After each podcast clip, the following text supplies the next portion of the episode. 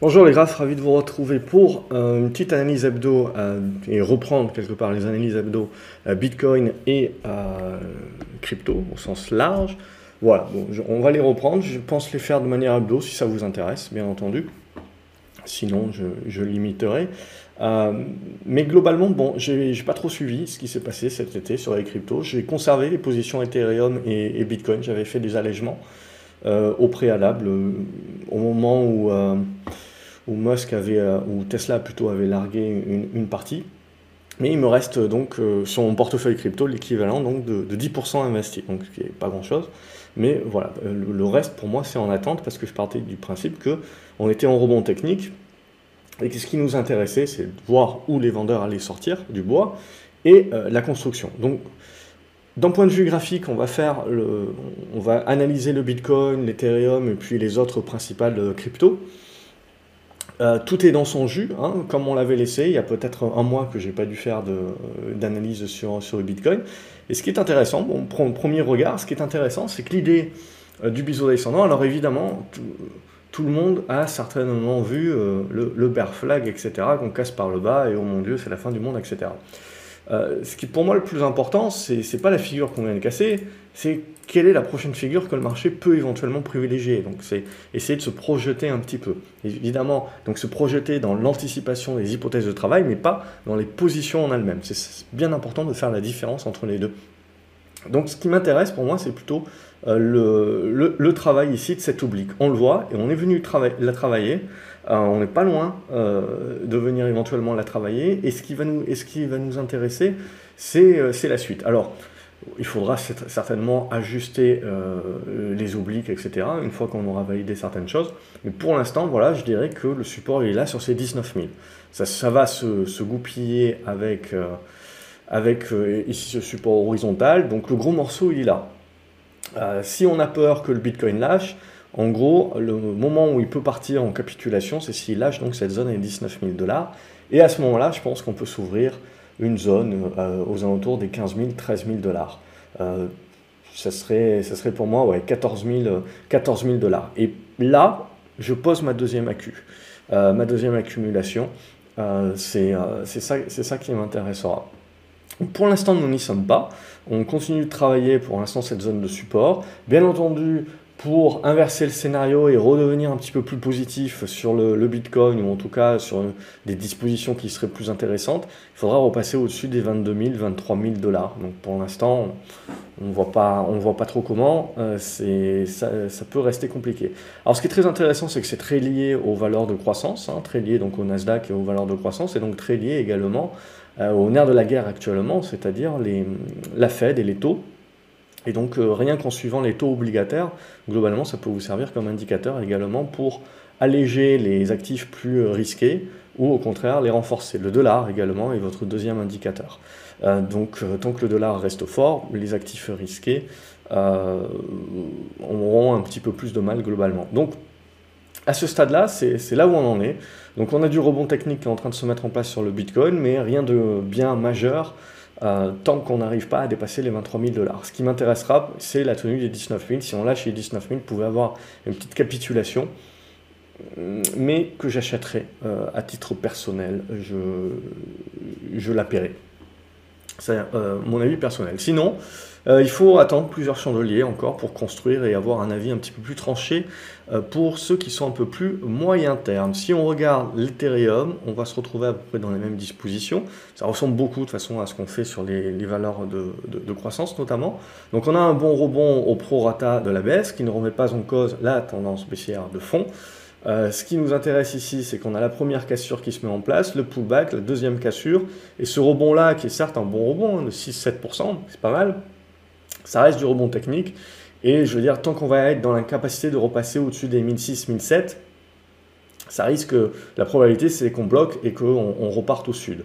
Le support ici sur Ethereum qui sera important à tenir, c'est cette zone des 1300 dollars et éventuellement donc qui va se jumeler à notre oblique, donc de notre ancien triangle qui avait été cassé par l'eau et qui avait déclenché le rebond, donc aux alentours voilà 1270, 1300 dollars, j'ai arrondi. Même idée, si on lâche ça, c'est là où on peut éventuellement capituler, mais même idée que pour moi sur Bitcoin, je, serai acheteur en, accumulation sous, les, sous les 1000 dollars je continuerai à, chercher à accumuler à ce stade-là. Si on veut faire un peu plus de moindre risque, on n'est pas encore sorti de l'auberge, c'est pas encore pour tout de suite, il va falloir laisser faire les constructions. Euh, donc ça, voilà, c'est être encore un petit peu plus patient sur la chose. Euh, Eve, on va les faire un petit peu dans, dans, l'ordre dans l'ordre chronologique de, la liste, euh, donc alphabétique en, sorte. Eve, c'est la même idée. On voit que le rebond est venu buter sur cette résistance horizontale. C'est ce dont on avait parlé. Je ne sais pas si vous vous souvenez dans les précédentes vidéos. Je vous avais dit ce qui est important, de casser les obliques. Les obliques nous permettent d'aller chercher les résistances horizontales. Mais ces résistances horizontales, euh, il faut les voir comme des objectifs en mode prendre ce qu'il y a à prendre. Euh, parce qu'il ne faut pas croire que le marché va se retourner à la hausse. Euh, ce n'est que d'un rebond, et aussi juteux soit-il, ces rebonds ne sont qu'au prorata de la baisse qu'on a connue, mais ne remettront pas en cause cette baisse-là. Donc en l'occurrence, c'est ce qui est en train de se passer, on le voit, donc on a buté sur une résistance, on est en train, on, est revenu sur une ancienne oblique, ça nous permet de faire le rebond technique, mais ce rebond technique, on voit tout de suite, boum, il bute sur un ancien, sur un ancien support, sur une ancienne résistance devenue support, puis redevenu euh, résistance, ici, donc aux alentours des 95. Et donc là, maintenant, on fait du rebond de plus 8%, mais il ne faut pas se laisser... Euh, euh, faut pas se laisser avoir un petit peu par la volatilité actuelle. Vous voyez, graphiquement parlant, tant que vous êtes sous les 95, euh, ça reste compliqué. Pour autant, c'est de la construction. C'est de la construction encore à ce stade. Il n'y a, pas, euh, a pas de relance encore de, la tendance baissière au, sens propre du terme. Donc en fait, c'est un petit peu en mode balle au centre qui est en train de s'effectuer. Donc il ne faut pas tuer, je dirais, il faut pas tuer complètement les, acheteurs.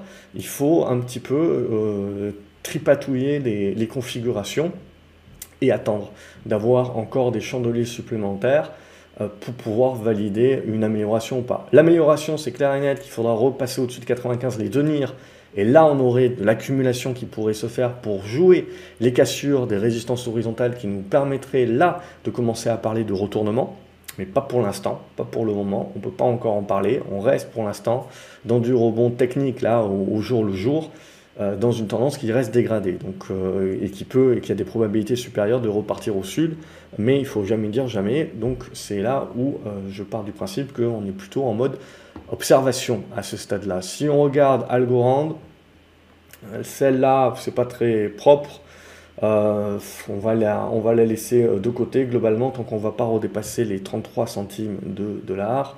Au niveau de Avalanche, c'est la même chose, c'est assez c'est assez négatif, mais quand je dis c'est négatif graphiquement quand on regarde le journalier, mais ce qui est important de, voir, c'est qu'il suffit de pas grand-chose. C'est ça, c'est pour ça qu'il faut qu'on observe, parce qu'il suffirait de pas grand-chose, un petit rebond comme ceci, le petit pullback qui va bien, euh, et derrière la cassure pour en effet commencer à valider euh, des, des, constructions qui deviennent pas mal, qui prendront encore du temps avant qu'on puisse éventuellement parler de retournement à la hausse, etc.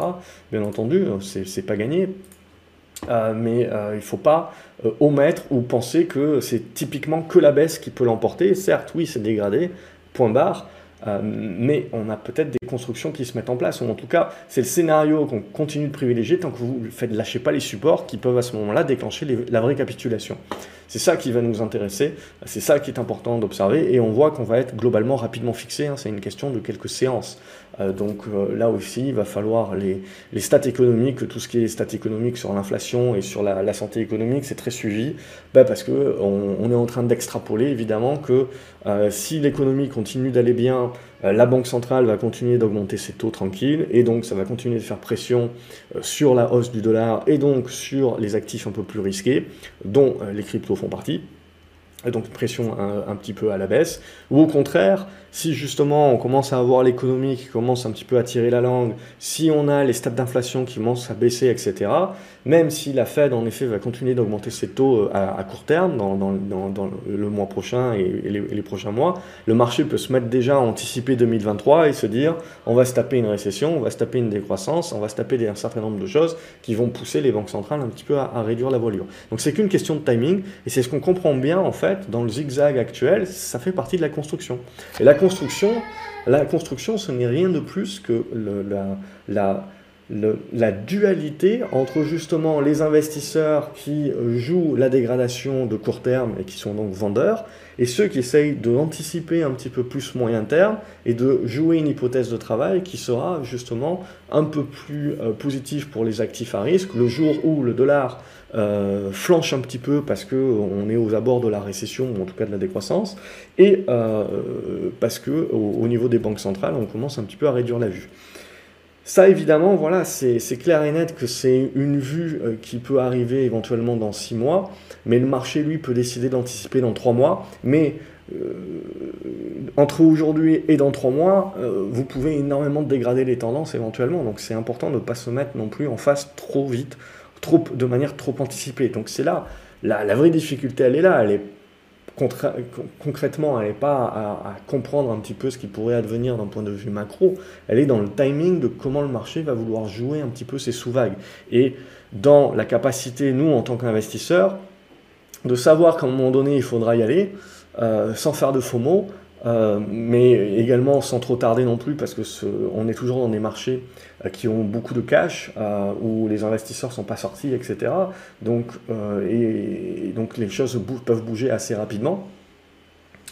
Et en même temps, dans, dans cette idée où il faut pas tirer trop vite, parce que ben, entre aujourd'hui et le jour où on, le marché se met réellement à jouer un petit peu euh, au fait que les banques centrales vont faire une pause, euh, il peut se passer, il peut se passer quelques mois, et ces quelques mois, vous pouvez vous prendre, vous pouvez vous prendre un sacré tir. Donc, c'est, euh, on sent toute la dualité. Et donc, c'est pour ça qu'on a autant de volatilité, parce que voilà, on, est partagé entre ne pas louper, ne pas louper la, relance, éventuellement sur la moindre stat qui pourrait éventuellement nous faire espérer que machin bidule.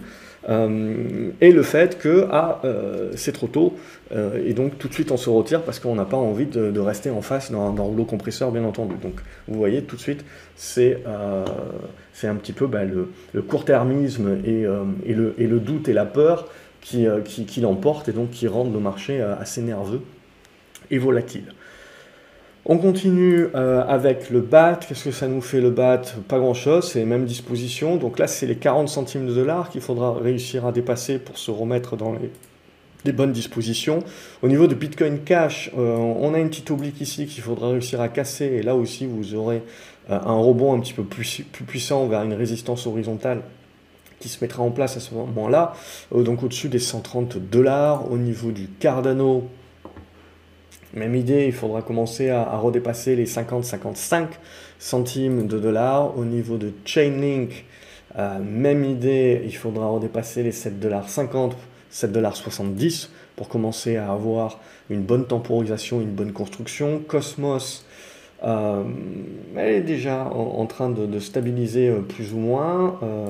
on a cette oblique ici, à mon avis, qui est potentiellement euh, peut, peut, essayer d'être travaillé un petit peu plus vers le bas, vers les 9,50. Mais tant qu'on tient ces 9,50, ben on reste là déjà dans une construction qui est plus ou moins à plat. Donc c'est important de bien comprendre que sans ces constructions-là, euh, voilà, vous avez, vous avez le, temps euh, globalement d'observer et, d'attendre. C'est pas, alors ça reste des cryptos, donc oui, vous, ça prend plus 5, plus 10%, plus 15. Si on est très court terme, en effet, il faut être plus rapide que moins rapide. Mais si on essaye de prendre le recul nécessaire et d'être plus moyen terme dans, l'analyse, voilà, on, a le temps globalement avant d'avoir des vrais retournements qui se mettent en place. C'est ça que je veux dire, même si potentiellement on pouvait avoir 30% de volatilité qui sont très intéressantes pour, euh, pour les traders. Pour l'investisseur de, moyen terme, euh, lui, il est, euh, il est en attente. Donc là aussi, on va retrouver à peu près les, les mêmes dispositions des, constructions et des congestions sur Dash. Il faudra dépasser les 50 dollars sur Dash, 55 même, euh, je dirais, donc avec cette oblique ici, pour là commencer à, acter une construction un peu plus plus. Dogecoin, pas grand chose, ça reste assez négatif. Revenir au-dessus minimum, je dirais, des 8 centimes de dollars. Au niveau d'EOS, même chose. Euh, euh, il y a un bon retournement. Alors j'allais dire même chose, mais c'est pas vrai. Euh, on le voit, on est revenu sur cette résistance ici qu'on avait tracée là, résistance horizontale. Donc on a cassé l'oblique, on part sur résistance horizontale, et là derrière, on fait le pullback. On est en train de revenir sur une première zone de support, la deuxième zone de support ici sur les 1,30$. Et là, ce qui est important, c'est que ça tienne.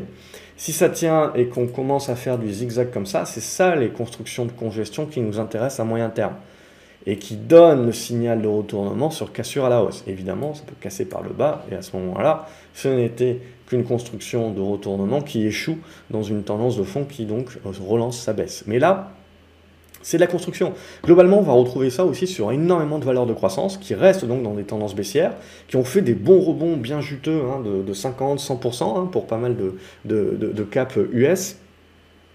Euh, et maintenant, qui sont en train de retracer cette hausse-là. Et la grosse question, c'est de se dire, est-ce que les supports tiennent? Et si les supports tiennent, ça veut dire, voilà, on ne repart pas en mode tendance baissière. Ça, voilà, c'est en mode tendance baissière, capitulation. Mais au contraire, si on tient les supports, on part en mode construction-congestion. C'est plutôt le scénario que j'ai envie de privilégier pour le moment. Et donc, tentative de cassure par le haut, et là, on relance euh, une, deuxième poussée, une deuxième poussée haussière euh, en mode moyen terme. Pour l'instant, c'est pas décidé encore quel scénario privilégier. Euh, Elrond, euh, on va retrouver la même idée. Petit oubli qu'il faudra casser pour se donner de l'air et se remettre en volonté de rebond. Au niveau d'Ethereum, on l'a fait. Ethereum classique, c'est la même idée. On retrouve pas mal de force, hein, que ce soit sur Ethereum ou Ethereum classique par rapport aux autres cryptos. Là, éventuellement, on est en train de revenir sur une zone des 27 dollars jusqu'à 24 dollars, c'est OK.